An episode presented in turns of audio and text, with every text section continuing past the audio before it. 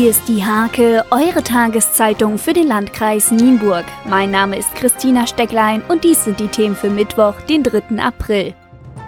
Drei neue gastronomische Betriebe erweitern in den kommenden Tagen und Wochen das Angebot der Nienburger Innenstadt. Das italienische Bistro La Bottega, Magic Waffle mit Eis und Waffel sowie Luxis Meatbar mit Burgern und Steaks ziehen in die Lein sowie Weserstraße.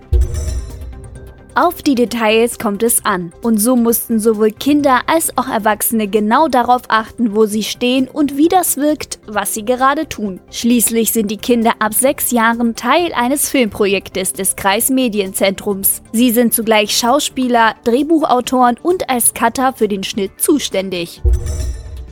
Ein Kirchenführer soll für die evangelisch-lutherische Kirche in Rehburg entstehen. Daran arbeitet seit vier Jahren der Vorsitzende des Rehburger Bürger- und Heimatvereins Fritz Mackebeen in Kooperation mit Pastor Michael Kaller. Eine der kleinen Glocken könnte laut eines Glockensachverständigers aus dem 14. Jahrhundert stammen. Zum Sport. In Stolzenau endet nun das große Tennis-Nachwuchsturnier. Über 70 Jugendliche der C-, B- und A-Junioren spielten um die Pokale am zweiten Wochenende. Der ausrichtende TV Stolzenau zog ein positives Fazit und blickt auf das 70-jährige Vereinsbestehen am 24. August. Die Planungen diesbezüglich laufen bereits auf Hochtouren. Die C-Junioren der JSG Hasberg haben einen wichtigen Sieg eingefahren. Mit 3 zu 0 gewann Jonas Frank und Co. gegen den TSV Bassum. Die A-Jugend der ASC Nienburg sicherte sich den Klassenerhalt in der Bezirksliga. Es gab ein 4 zu 2 gegen Bückeburg.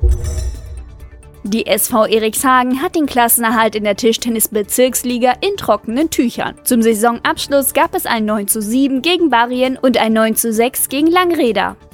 Diese und viele weitere Themen lest ihr in der Hake am Mittwoch oder unter www.diehake.de.